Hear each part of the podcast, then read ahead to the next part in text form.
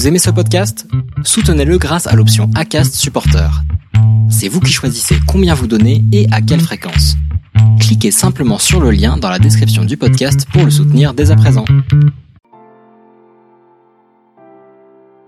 Je pense que quand même notre, notre mission en tant que scientifique, c'est vraiment de, de dépasser les frontières de la connaissance le, la crise sanitaire a montré la place des, des, scientifiques dans la société et je pense que aussi ça a mis en lumière cette notion de, de temps long.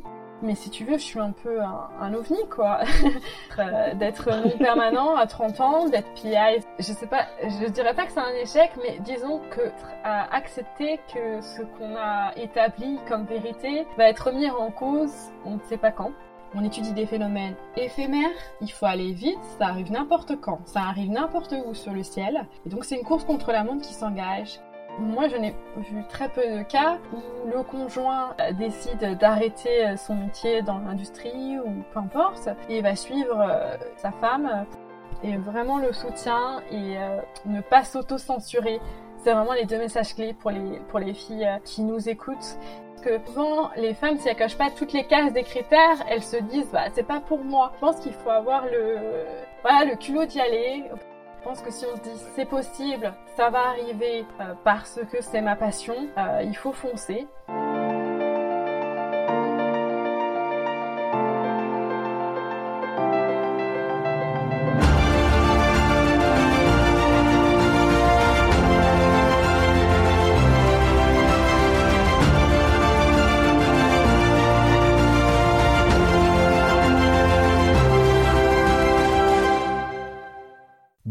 Et bienvenue. Je m'appelle Charles Briet et chaque semaine, je pars à la rencontre de ceux qui font de leur passion le sens de leur vie.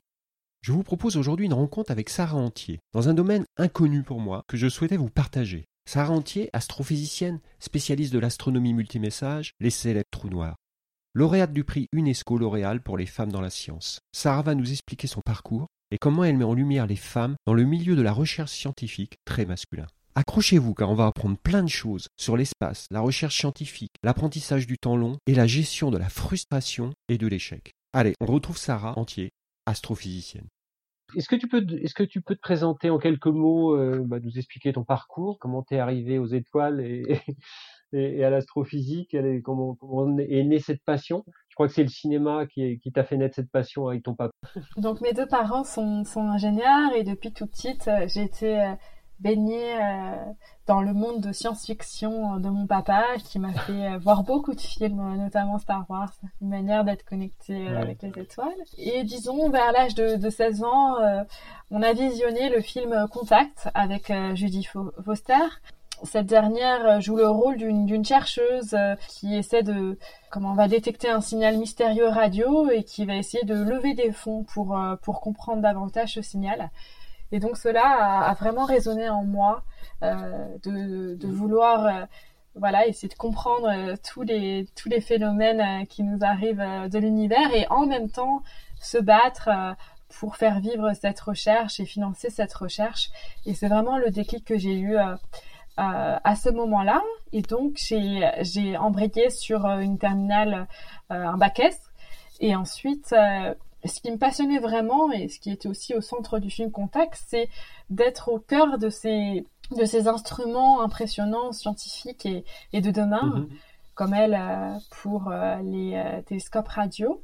Et c'est pour ça que j'ai voulu faire une double formation école d'ingénieur pour le côté ingénierie, le côté du traitement du signal qui est très présent en astrophysique, et aussi de l'autre, eh bien, le master d'astrophysique de l'Observatoire de, Strasbourg pour avoir les notions sur les les sources euh, astrophysiques.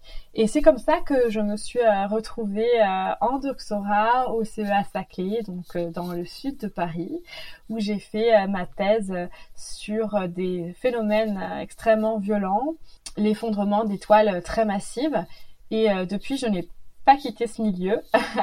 et donc, cela fait quatre ans que j'ai fini mon, mon doctorat et je travaille toujours sur ces phénomènes. C'est quoi l'effondrement des, des, étoiles massives? Bah, En fait, c'est des étoiles comme notre, comme notre Soleil. Le Soleil est une étoile. Oui. En fait, si elles ont une, une taille bien plus supérieure à, au Soleil, elles, peuvent, elles peuvent s'effondrer pour donner des, des phénomènes très violents comme les trous noirs. Et donc, lors de, cette, de ces super soleils, en fait, à la fin de sa vie, elle, elle implose sur elle-même et elle va produire un, un signal qu'on étudie avec des télescopes euh, euh, spatiaux, puisque ce sont des rayonnements gamma et que euh, le rayonnement gamma est arrêté par notre atmosphère. D'accord. Et tu as été témoin, toi, de ça déjà? Oui, oui, on, y en a à peu près, on en détecte avec les observatoires spatiaux que j'étudie au quotidien. On détecte à peu près 300 par an. Voilà. Ah oui, quand même, d'accord. Donc en fait, c'est c'est des étoiles qui disparaissent, c'est ça? C'est des, des, étoiles qui implosent et après on peut observer sur tout le spectre de la lumière, on peut observer euh, leurs résidus. Et, du coup, là, euh, tu parlais que je travaillais dans l'astronomie multimessager. Donc là, j'ai beaucoup parlé de la lumière. Mais en fait, l'idée, c'est d'étudier ces phénomènes, mais avec un autre messager supplémentaire, les ondes gravitationnelles. il faut savoir que le, premier, la première détection directe d'ondes gravitationnelles était en 2015, euh, prix Nobel en 2017 pour cette détection par la collaboration internationale dans laquelle je travaille, l'IGO Virgo, un prix Nobel euh, donné, attribué à trois chercheurs euh, qui ont vraiment aidé à, dans les années 70 à faire démarrer cette collaboration. Et donc l'idée, c'est d'étudier ces phénomènes très très violents, l'effondrement d'étoiles très massives, mais aussi la collision de résidus d'étoiles, que sont les trous noirs ou les étoiles à neutrons, avec ces messagers, la lumière d'un côté et les ondes gravitationnelles de l'autre. Et, et du coup, ces recherches-là, ça vous permet de, ça vous permet de, de, de, de faire quoi par rapport à ça, de, de, de pouvoir situer le, la distance entre certaines étoiles, de pouvoir euh, prédire des choses peut-être ou? Ces études-là, ça permet d'améliorer notre compréhension de ces événements. Donc c'est bien pour l'astrophysique. Euh, il faut savoir par exemple que les ondes gravitationnelles vont nous donner des informations que la lumière ne peut pas nous donner. Par exemple, mhm. euh, la masse des, étoiles, en, des, des, trous noirs ou la masse des étoiles à neutrons. Euh, la distance, la distance est fournie par le signal d'onde gravitationnelle qui nous arrive et on peut revenir sur comment détecter euh, sur Terre parce qu'on va pas utiliser un télescope classique. Hein. Et de l'autre, la lumière, elle, elle va nous fournir des informations sur la matière qui a été éjectée au niveau de la au niveau de la collision des, par exemple, des deux étoiles à neutrons. Et donc, ça nous renseigne, par exemple, sur la nucléosynthèse. Euh, c'est quelque chose qui, qui, qui, fait sens à beaucoup d'entre vous, puisque c'est là où on peut essayer de, de comprendre d'où vient l'or, d'où vient les, les, les matériaux, euh, les métaux, etc., etc. Et c'est bien au cœur de ces phénomènes super violents qu'on peut euh, euh, comprendre d'où viennent tous les, tous les éléments que l'on connaît sur Terre. Donc voilà, ça c'est l'aspect astrophysique et de physique nucléaire. Et un troisième point qui, qui, qui fait sens aussi dans cette étude, c'est pour la cosmologie, tout ce qui est expansion de l'univers, etc. Ça apporte aussi des informations sur ça. Ça drive pas mal de, de choses de la physique. Alors, expansion de l'univers, qu'est-ce que tu... J'ai des questions qui sont un peu de, de béotien, mais voilà, c'est pour que tout le monde puisse comprendre. Euh, voilà, on n'est pas forcément au même niveau, euh, au même niveau euh, sur sur cet apprentissage. Donc, quand tu parles de de, de, de l'univers, c'est-à-dire que notre univers est en expansion, c'est-à-dire que les les galaxies, nous, notre galaxie, elle s'appelle la Voie lactée, hein, mais les galaxies s'éloignent toujours les unes des autres et de façon accélérée. Donc en fait, ça permet de, vraiment comprendre la cosmologie, c'est vraiment pour comprendre l'univers comme un comme quelque chose à étudier en fait, voilà, comme un, tout. Je voulais juste revenir aussi sur euh, sur quelque chose euh, qui est intéressant aussi, c'est que dans nos laboratoires, je pense que certains connaissent le CERN où on va faire euh, accélérer des particules pour comprendre comment est la matière. Mais là, en fait, les, les éléments les événements que l'on étudie sont tellement violents qu'on ne peut pas reproduire ces caractéristiques sur Terre en laboratoire. Et donc là, en fait, ça permet de tester les lois de la physique que l'on connaît, qu'on étudie et qui nous régit dans des situations extrêmes. Et donc ça, c'est super intéressant parce que ça vraiment permet de, comprendre notre physique. Et, là, vous travaillez en, équipe dans le monde entier, en fait. Hein, c'est, vous travaillez en transverse, en fait, entre plusieurs équipes, entre plusieurs chercheurs, et vous partagez vos, ce que vous trouvez et tous les résultats de vos études, c'est ça? En permanence? Exactement. Donc euh, la, la, collaboration qui est à l'origine de cette première détection d'ondes gravitationnelles, euh, s'articule au travers de deux gros collaborations, encore une fois. L'une est américaine et l'autre est européenne. Et il a fallu mettre les forces en commun, ça représente à peu près plus de 1000 chercheurs, cette collaboration, pour essayer de construire ces instruments capables de détecter les ondes gravitationnelles provenant d'événements euh, situés bien au-delà de notre euh, galaxie. Et euh, du coup, oui, on travaille de concert avec, avec ces chercheurs du monde entier. Il faut aussi souligner que, que ces phénomènes que l'on étudie, en fait, arrivent n'importe quand et ils sont éphémères. C'est-à-dire par exemple qu'un signal euh, d'onde gravitationnelle, il va durer que une demi euh, seconde pour une collision de trou noir ou quelques dizaines de secondes pour une étoile à neutrons. Et euh, pour ce qui est du, du, flash lumineux, la source qui a été, qui vient de, de, ce phénomène, en fait, elle n'est que visible que pendant quelques heures. Donc on comprend tout l'intérêt de, de, collaborer pour pouvoir collecter le plus d'informations du point de vue des ondes gravitationnelles et du point de vue de la lumière pour mieux comprendre ces phénomènes. Oui, et puis il y a plusieurs endroits de la Terre, exactement. Je pensais que vous étiez beaucoup plus en concurrence, moi, entre les, les chercheurs, entre les pays. Je pensais qu'il y avait beaucoup plus de concurrence, que chacun euh, cherchait un peu de son côté et essayait de, de trouver le, premier par rapport aux autres. Mais a priori, là, c'est plus de la collaboration. euh, donc en fait, il y a, y a deux, on va dire, oui et non, dans le sens où il y a deux façons de, de procéder. Euh, donc on a bien compris, l'astronomie multimessager, c'est un peu au carrefour de l'astronomie et de la physique. Pour ce qui est de la physique, comme ce qui est fait au CERN, les, grands, les grandes collaborations d'astroparticules et de, physique des particules, il faut collaborer ensemble pour faire ces instruments de, pointe. Donc là, c'est plutôt euh, des grands groupes et euh, à ma connaissance, euh, bien sûr, il y a des, il y a des groupes parallèles qui étudient les, les, données que l'on fournit dans notre collaboration, mais si tu veux, euh, on va dire, c'est drivé majoritairement par cette collaboration. Pour ce qui est de l'astronomie, par contre, c'est plus euh, régi par des petits groupes, des, groupes d'une dizaine de personnes qui vont euh, transmettre leurs résultats d'observation de la source X ou Y à travers des publications. Et cela va être discuté, amélioré au travers d'une autre publication publiée par un autre, un autre groupe. Donc moi, ce que j'ai essayé de faire, euh, puisque j'espère que c'était compréhensible, mais on étudie des phénomènes éphémères, il faut aller vite, ça arrive n'importe quand, ça arrive n'importe où sur le ciel, et donc c'est une course contre la montre qui s'engage. Et donc ce que j'ai construit, c'est un réseau de télescopes pour essayer de fédérer les différents groupes et euh, gagner en efficacité. Le programme que j'ai monté il y a deux ans, qui s'appelle GrandMA, hérite de la philosophie de collaboration des euh, grands euh, groupe euh, de physique des particules, mais est appliqué à l'astronomie. Et c'est un peu un, hybride, une collaboration hybride. voilà, donc on peut faire les deux. D'accord. Donc en fait, vous avez euh, as créé un, réseau en fait de, de, de télescopes, c'est ça? Oui, exactement. En fait, si on fait un peu le scénario, on va avoir ces, ces détecteurs de bras de, de 3 km que sont les interféromètres. Bon, il y en a trois, il y en a qui sont très sensibles. D'accord. Et ils sont où? Ils sont ils sont ils sont positionnés vers l'espace ou ils sont Non, ils sont au euh, sol. Donc il y en a deux aux ah, États-Unis et un qui est situé à Pise en Italie.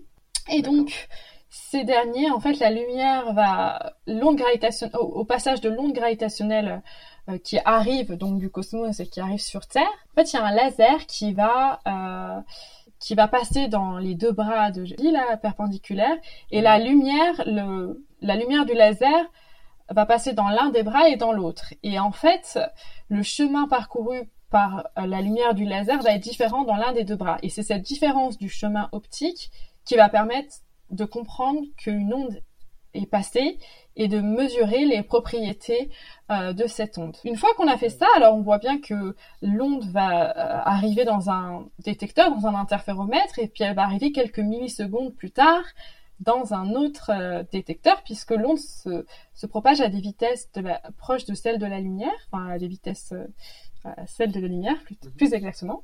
Et donc c'est cette différence d'arrivée de l'onde dans les différents détecteurs qui va permettre par triangulation de, de retrouver où se situe la source. Mais sur le ciel, l'erreur euh, de, de, localisation va être très importante.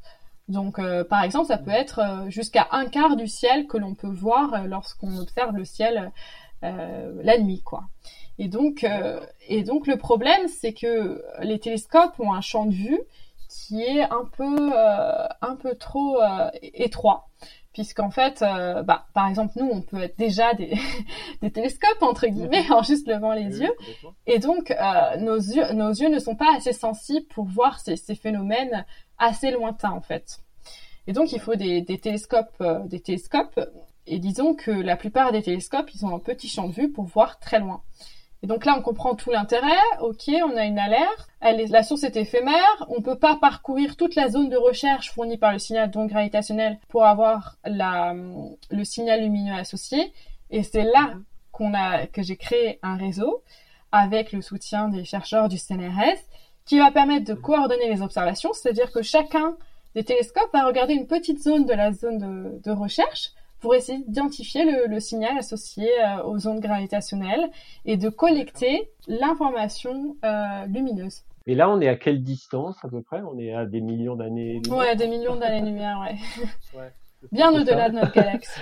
Et vous allez de plus en plus loin, qu'il y a des limites, euh, il y a les limites de nos possibilités d'études, c'est ça, non? En fait? Pour l'instant Exactement. Donc, euh, comment fonctionne euh, ce programme euh, scientifique En fait, on fait des campagnes d'observation, c'est-à-dire que on dit OK, on va on va loquer nos interféromètres, c'est-à-dire on va prendre des données, on va observer, on va observer, on va détecter des alertes, on va transmettre ces alertes aux astronomes qui vont observer le, le ciel visible, et on fait ça pendant un an. C'est ce qui s'est passé de avril 2019 à mars 2020, suspendu à cause du, du, du Covid, de la crise sanitaire. Et une fois qu'on a fait ça, on va ouvrir, entre guillemets, nos, nos, nos instruments, on va les perfectionner, ça va prendre un an, deux ans. Et après, on aura comme une sorte de nouvel instrument qui va permettre de voir plus loin.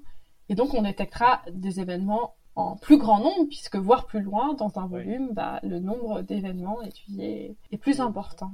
Et du coup, c'est comme ça que ça avance. Et pour les télescopes, c'est un peu près pareil, sauf qu'en général, on peut pas upgrader, euh, enfin, on peut upgrader, mais soit on upgrade, soit on, on fait par exemple des missions spatiales euh, pour les envoyer dans l'espace, où là, il faut tout repartir de, de zéro, enfin, il faut construire un, un nouvel, un nouvel instrument. Waouh Et à chaque fois, c'est la course pour, pour aller encore un petit peu plus loin et, et ouvrir encore le spectre de, de vision, c'est ça en gros? Ouais, exactement. En fait, euh, ce qui m'anime, c'est c'est le fait que bon, on a ça marche un peu en cycle dans le sens où on va euh, on va essayer de, de, créer des nouveaux instruments plus sensibles qui vont parcourir mhm. plus le, tout le spectre de la lumière, etc., etc. Bon, ça, ça prend déjà euh, 10 ans euh, pour des petits euh, petites parties de l'instrument. Ensuite, il faut convaincre. Il faut convaincre l'Europe, la France de de vraiment porter le projet. Et là, il y a beaucoup de, de projets qui finalement n'aboutissent pas. Bon, une fois qu'on a le go en astronomie, on va euh, avoir euh, du soutien de CDD, d'ingénieurs, etc., etc., de, du CNES, si c'est un, un, télescope spatial. Et on va travailler, bon, ça prendra bien 10 ans. Voilà, donc le projet peut se répartir sur 20 ans et ensuite on va exploiter nos données euh, ont 10, 20, 30 ans. Et comment, en fait, le, le, nerf de la guerre, ça va être le, le financement, je suppose, non, de ces projets-là? C'est pour ça qu'il y a des projets qui aboutissent pas. Oui, c'est ça. C'est que euh, il y a très peu d'argent puisque je rappelle, Charles, que je suis en physique fondamentale, c'est-à-dire qu'il y a très peu d'applications qui euh, directement où on voit qui vont permettre de, de rapporter de l'argent. Il y a très peu de connexions avec les entreprises. Bien sûr qu'on travaille sur des, procédés qui pourraient intéresser l'entreprise. Notamment, moi, je travaille sur des, algorithmes euh, de détection de sources transitoires, que j'ai travaillé avec un chercheur de Londres qui euh, faisait des méthodes pour détecter des, des brusques sursauts euh, de, de, de changement d'action en bourse. C'est ça, alors que euh, moi c'était des, des bouffées de photons gamma. euh, donc voilà, il y a, y a des ponts, mais c'est vrai qu'il y a quand même euh, notre financement vient principalement de l'argent public et euh, de l'Union européenne. Donc il faut vraiment se battre euh, et une fois qu'on a le go, c'est vraiment bien parce que voilà. Donc un chercheur qui participe vraiment à une à une collaboration, il va peut-être faire trois quatre missions dans sa carrière. Ouais, dans sa carrière, c'est ça. Et là, on va rentrer dans une période de, de crise économique où, où, là, les budgets vont, vont pas être trop disponibles, je pense. Hein. Euh, ouais. Disons que je le vois euh, assez euh, positivement. je, je, suis nature positive, mais euh, c'est bien.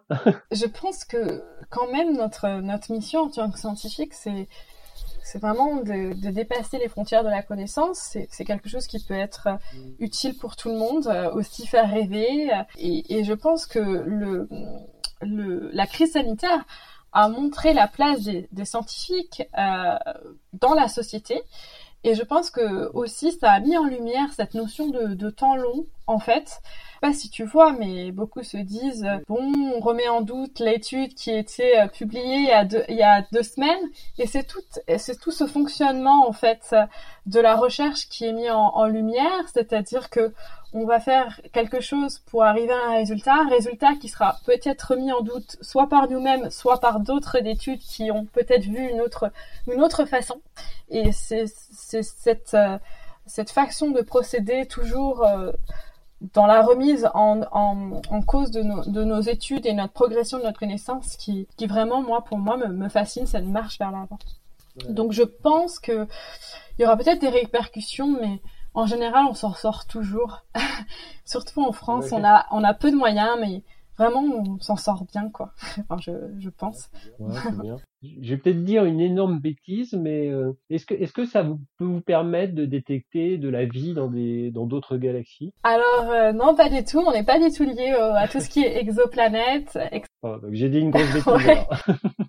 il faut vraiment le voir comme euh, une façon de, de, mieux connaître le monde qui nous entoure et, et je pense que c'est quelque chose qui, qui est très important en fait. Donc, euh... De quoi tu es le plus fier ici Alors, tu as été lauréat du, du, du prix euh, L'Oréal, UNESCO. Est-ce que est-ce que c'est ça qui t'a rendu le plus fier ou il y a d'autres choses? Ce qui me rend le plus fier, c'est euh, d'avoir euh, d'avoir fait mes études en France, d'avoir poursuivi la suite de mon parcours en France. Il y en a beaucoup qui qui partent à l'étranger pour pour avoir une oui un bagage supplémentaire ce qui, est, ce qui est très bien, mais moi j'ai vraiment choisi le, le, parcours 100% français. Et ce qui me rend plus fier, c'est d'avoir fait ce, ce, réseau de télescopes euh, avec les chercheurs euh, de Paris Sud et euh, Paris-Saclay maintenant et l'Université de Paris, ainsi que l'Observatoire de Nice, et d'avoir mis nos forces pour faire ce réseau mondial, mondial, parce que maintenant il y a 13 pays, il y a 20 télescopes répartis dans 20 observatoires, il y a hum, des chercheurs d'Australie, de Chine, d'Ouzbékistan, euh, d'Azerbaïdjan, euh, de Géorgie, etc., etc., qui nous ont rejoints pour un, un projet qui vraiment est, né en France. Et nous sommes maintenant parmi le top 3 des, des réseaux euh, les plus actifs pour, pour notre recherche. Et c'est quelque chose qui, euh, dont je suis extrêmement fière.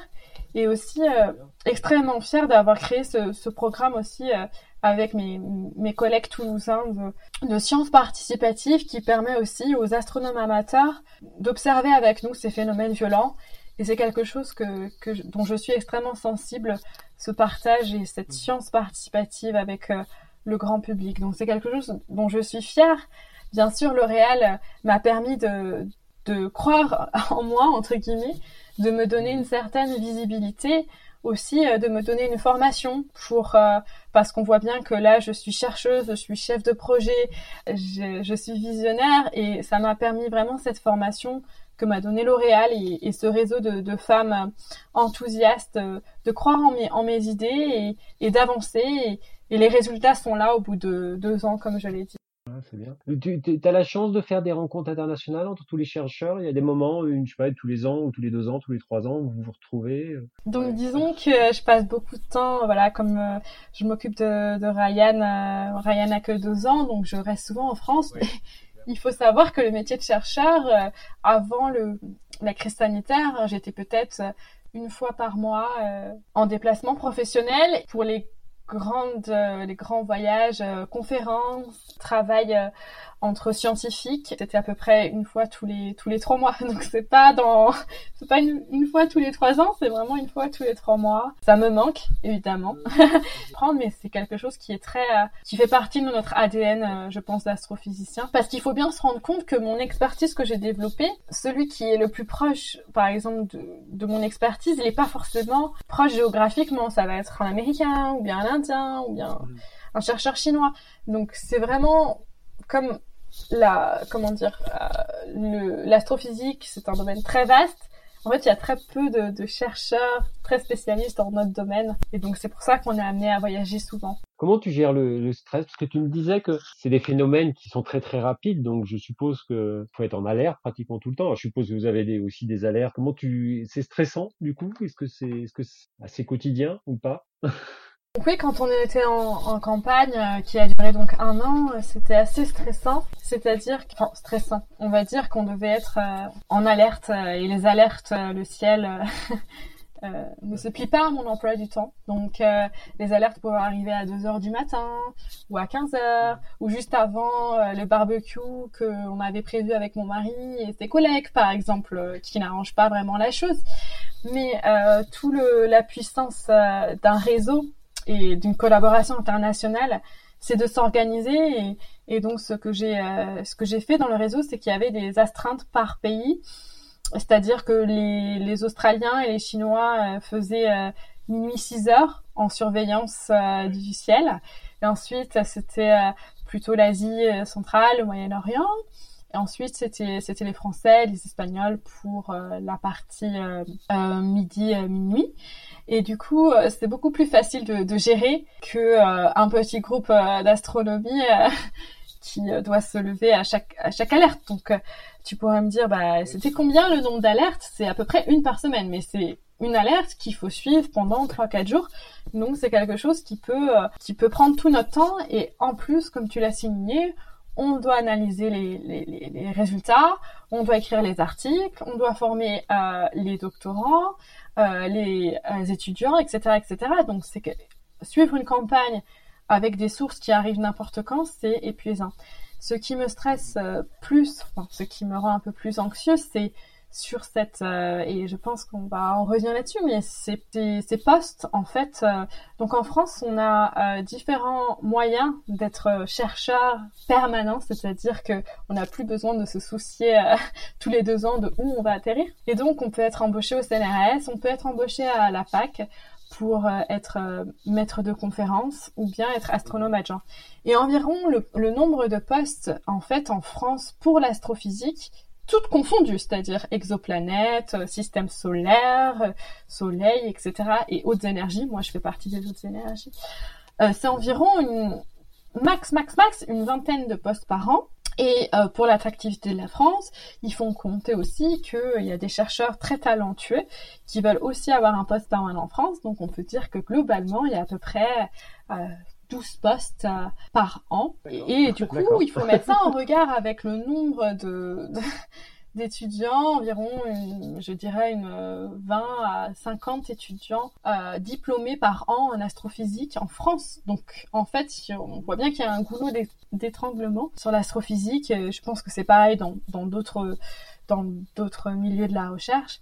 Et ce qui est stressant, donc moi en tant que jeune maman, c'est euh, de faire un métier passion, certes, mais tous les deux ans, il faut euh, trouver euh, quelque chose d'autre ou alors passer beaucoup, beaucoup de concours tout en continuant sa recherche. Et, et ça, c'est assez stressant parce que d'un côté, on veut faire des projets, on, on, investit du temps pour des projets à long terme, et de l'autre, on est dans l'immédiat pour trouver des résultats convaincants pour pouvoir intégrer les, les, grandes institutions comme le CLRS. Ça doit pas être simple. Alors comment tu t'organises toi en tant que jeune maman? Alors déjà on est on est dans un dans un milieu très très masculin, c'est ça? Oui, exactement. Donc l'astronomie, je crois que c'est tu, tu œuvres aussi pour mettre en lumière les, les femmes dans le milieu scientifique. Quand même, c'est quelque chose d'important pour toi, je ouais, crois. C'est très très important parce que tout ce qui est euh, astrophysique des autres énergies ou astronomie messager, on est on a encore moins de femmes, on entre 20 et 25. Pour ce qui est des ondes gravitationnelles, entre 20 et 25 et, euh, et depuis, j'ai l'impression que depuis euh, une vingtaine d'années, le nombre n'a pas forcément augmenté, ce qui n'est pas vraiment un signe positif. Comment tu l'expliques? Euh, Je l'explique plusieurs facteurs. Le premier, je pense que voilà, on, a un doctorat, on le finit à, à 26-27. Comme je l'ai dit, il y, a, il y a de moins en moins de postes. Et du coup, c'est un peu comme si euh, on essaie de, recruter plus tard, tu vois, à 31, 32 ans. Or, euh, les femmes, tu veux, euh, je pense, vers 30 ans ou quelque chose comme ça, aimeraient bien fonder une famille. Mais alors, faire deux ans en, France, faire deux ans après deux ans aux États-Unis, deux ans au Japon, si tu veux, ne, ne favorise pas la stabilité euh, du couple ou la stabilité d'avoir un, un, enfant. Par exemple, moi, juste après ma, mon doctorat, j'avais une opportunité de, de travailler à, à, la NASA, mais euh, je me suis dit, euh, non, je vais pas vouloir avoir un enfant accouché aux États-Unis, donc j'ai préféré rester en France. Et je pense que certaines femmes, voilà, exactement, certaines femmes font leur doctorat parce que avoir un doctorat, c'est quand même un diplôme à la clé, ça peut être valorisé en entreprise, mais après une première expérience en postdoc, au vu du nombre de, de postes très restreints, certaines préfèrent revenir en entreprise pour avoir une stabilité euh, et pour pouvoir fonder une famille. Et je pense que c'est euh, assez, euh, je pense que c'est l'une des raisons.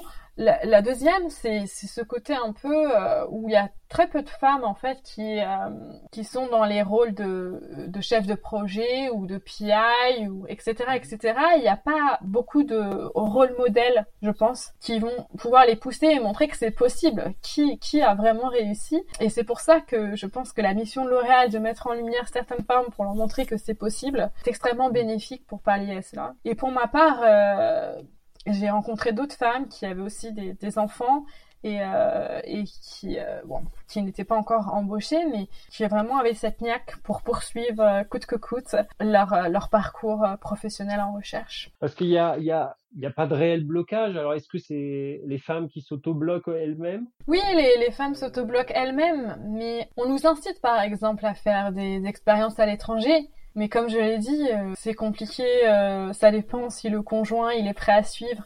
Enfin, moi je n'ai personnellement vu très peu de cas où le conjoint euh, décide d'arrêter son métier dans l'industrie ou peu importe et va suivre sa femme pour peut-être, peut-être avoir des chances d'intégrer le CNRS ou être en université. Par contre, l'inverse, je l'ai vu pas mal, où euh, le conjoint euh, partait, euh, donc le, le, conjoint chercheur partait plutôt à l'étranger et la femme le suivait. Donc je ne sais pas si c'est encore un, un problème de mentalité. C'est la femme qui a abandonné ses rêves, mais je pense que c'est un problème de mentalité qui doit évoluer. Voilà.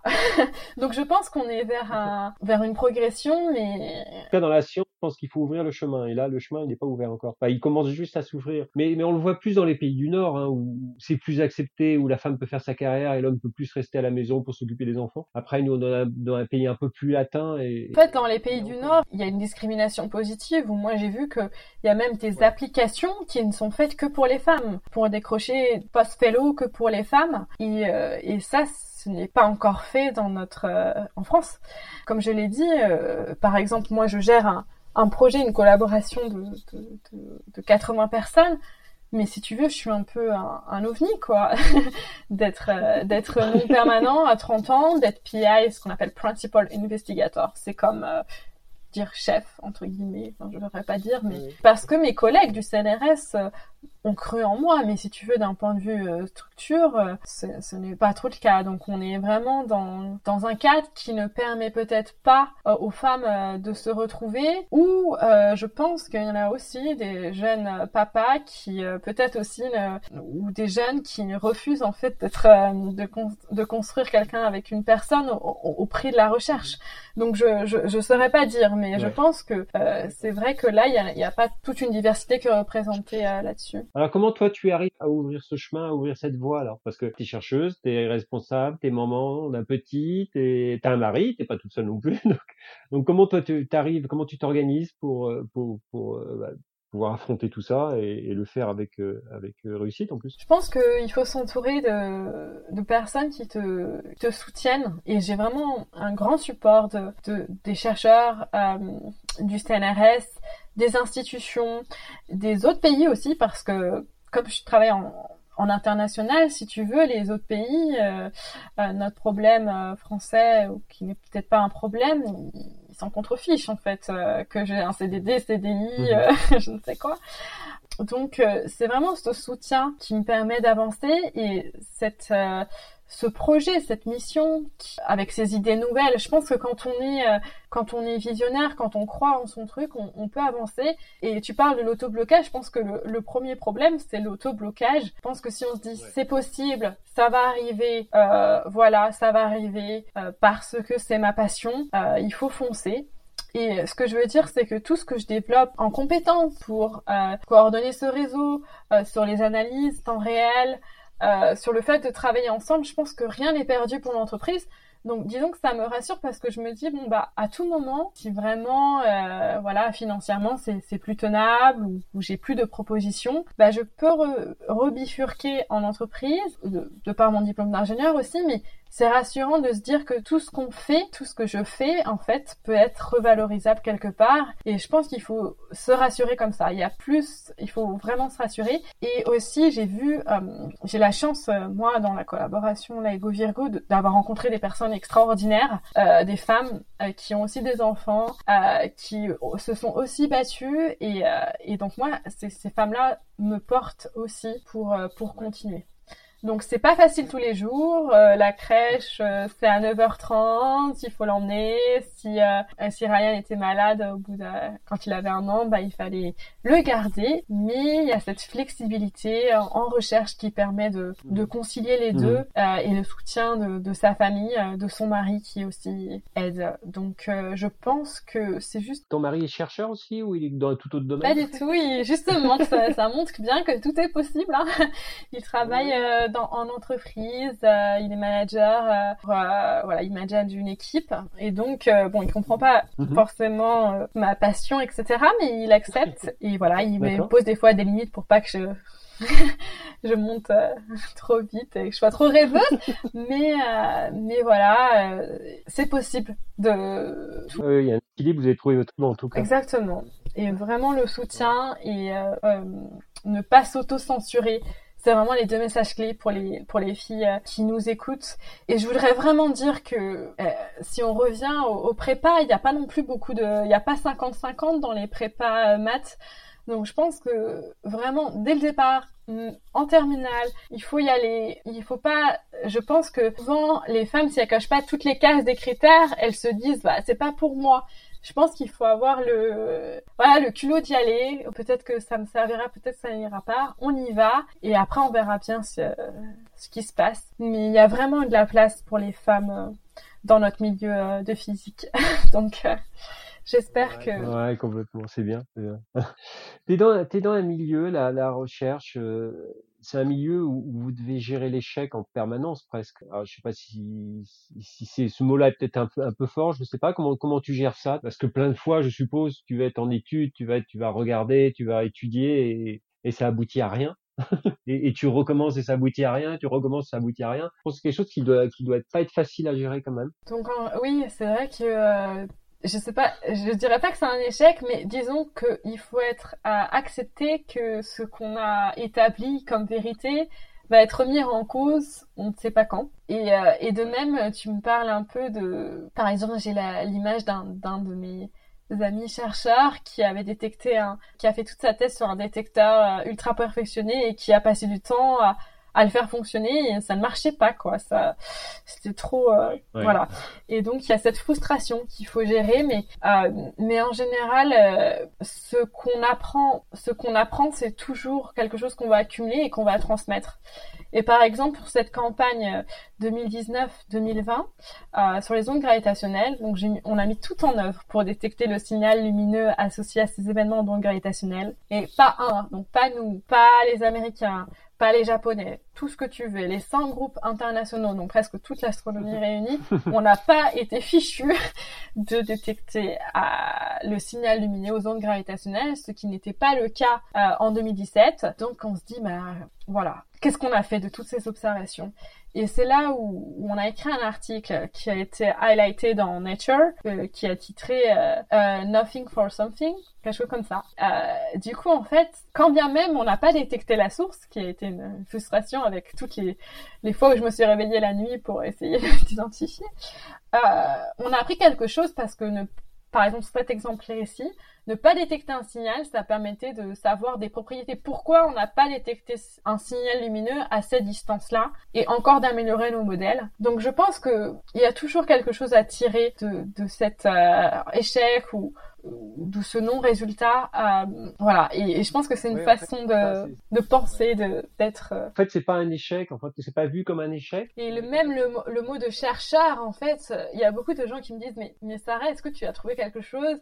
J'ai peur d'aller dans la recherche parce que ça se trouve, je détecterai, je, je je trouverai rien. Et c'est assez marrant parce que justement, le mot chercheur vient du fait que on a on a un point de départ que l'on sait, qu'on pense savoir, et on va se tourner vers l'avenir. Et c'est pour ça que c'est chercheurs parce qu'en fait, on reste souvent en, point d'instabilité sur trouver, tu vois. Et, et du coup, c'est cette notion de, chercheur qui est mise en avant, cette, euh, cette notion vers l'avenir. Et, c'est ça qui fait toute la beauté peut-être de, notre métier et peut-être qui se traduit au quotidien, on va dire. Peut-être que on est un peu plus positif que les autres, mais euh, voilà, et on peut prendre des années pour euh, pour arriver d'un point A à d'un point B. Et je voulais aussi ajouter que euh, moi qui suis très proche de l'instrumentation, en fait, il y a des fois, il y a, c'est marrant parce que pour demander des demandes de financement, on nous dit à quelles questions vous allez répondre et qu'est-ce que vous proposez, tu vois, pour convaincre. Mais des fois, on fait des, des détecteurs très très nouveau pour répondre à une question A. Et en fait, on va pas répondre à la question A, mais on va faire une découverte extraordinaire qui n'avait pas de lien avec la question A. Et je pense que ça, la, surprise l'inconnu, parce que fait des instruments ultra perfectionnés, c'est vraiment aussi un bonus en fait euh, de la recherche. Et donc euh, il y a aussi le unknown unknown quand, dont, on parle, qui est aussi quelque chose euh, pour moi qui me qui m'anime. Et comment comment ça t'enrichit dans ta vie personnelle? Disons que c'est une façon de de vivre un peu l'astrophysique dans le sens où euh, donc euh, le matin je, je, lis des mails qui arrivent des, des Américains et, et, des Chinois voilà qui ont travaillé euh, pendant qu'il faisait nuit en Europe et d'échanger le matin avec les, les Chinois, d'échanger le soir quand les Américains se réveillent et d'échanger avec les Français la journée permet d'être un peu plus, euh, comment dire, citoyen du monde. Et c'est vraiment quelque chose qui, qui m'enrichit, cette connexion avec tous ces chercheurs. On est tous tournés vers une même euh, fichue source dans notre ciel euh, qu'on observe. Et, et c'est vraiment un message comme ça qui dépasse les frontières entre les pays. Et, et je pense que c'est ça qui que je me rappelle souvent au, au quotidien. Voilà, c'est un peu bah voilà, on parle de la crise sanitaire qui nous relie, mais il y a aussi d'autres euh, d'autres domaines qui nous relient. Et, j'espère que le grand public pourra être aussi sensible à, à cette façon de, de vivre euh, en connectivité avec euh, avec voilà tous les citoyens du monde et, et pour vraiment comprendre le monde qui nous entoure. Ouais, c'est très inspirant même pour, pour, notre vie de tous les jours. Est-ce que alors la petite fille de 16 ans qui allait voir euh, Jodie Foster et qui rêvait d'être Jodie Foster, est-ce que est-ce que tu as le sentiment d'être d'être là aujourd'hui où tu, tu, tu, devais être, où tu dois être? Non, non, j'aurais jamais imaginé que à, donc à 30 ans, euh, j'aurais été à la tête d'une collaboration qui, qui réunit autant de personnes. J'aurais été moi-même un, un, rôle modèle euh, pour euh, certains de ces pays qui sont dans ma collaboration. Je pense par exemple à, à l'Azerbaïdjan, à cette jeune étudiante euh, qui qui qui rêve de voilà de d'en apprendre plus sur ces phénomènes violents et que j'épaule. Oui, complètement, cette, euh, cette euh, recherche de financement pour continuer c'est ce partage entre les collègues, je dirais que j'aurais jamais imaginé comment c'était, comment c'est exaltant tout ce, tout ce monde. Je dirais aussi ce que, ce que j'aurais pas réalisé, c'est d'être au cœur de ces, de ces découvertes très récentes, d'être vraiment au cœur sur la ligne de front, euh, moi-même. Ça, c'est, c'est top, c'est vraiment les deux aspects l'aspect d'être euh, au cœur des, des dernières découvertes, d'aider à de contribuer à ces dernières découvertes tout en tout en étant connecté avec le avec le monde. Euh, pour terminer, quelles sont les, les allez on va dire des femmes hein. quelles sont les femmes qui t'ont qui t'inspirent hein, ou des personnalités vraiment qui t'inspirent et, et, qui te font voir la vie peut-être différemment? Des femmes. Euh... Ah, ou des hommes, hein.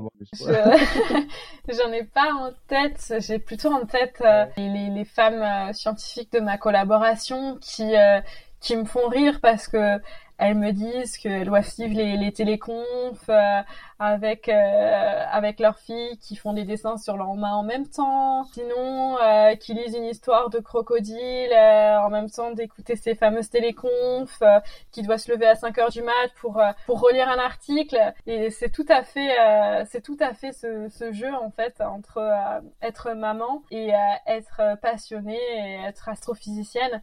Et c'est vraiment ces personnes qui euh, parlent de leur quotidien et c'est assez drôle, euh, qui me disent bah finalement il y en a qui sont qui sont pareils que moi, aussi passionnées et, euh, et elles, elles y sont arrivées et elles ont des prix euh, extraordinaires, elles sont reconnues mondialement et, et c'est vers ça que c'est ça qui me qui me porte en fait, c'est c'est vraiment ces, ces femmes là. Ouais c'est bien. Ouais. Bon bah génial. Bah écoute on, on, va terminer on va terminer par ça. D'accord. je te remercie en tout cas de nous avoir fait partager bah, et ton univers, hein, qui est un univers qui était inconnu pour moi et pour pas mal de gens, je pense. Mais justement, c'est intéressant. Et puis, et puis ton approche aussi de, bah, de la vie, du partage, de, de la passion. Donc euh, voilà, merci à toi. En merci. Tout cas, Notre voyage en embarquement immédiat est maintenant terminé.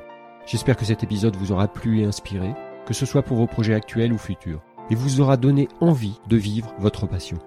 Pensez à vous abonner sur le site du podcast et sur vos plateformes préférées, et de noter avec un commentaire nos épisodes.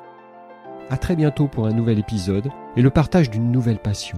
Et n'oubliez pas, l'impossible n'existe que parce que nous n'essayons pas de le rendre possible. Mike Horn. C'était Embarquement immédiat, tout un monde de passionnés.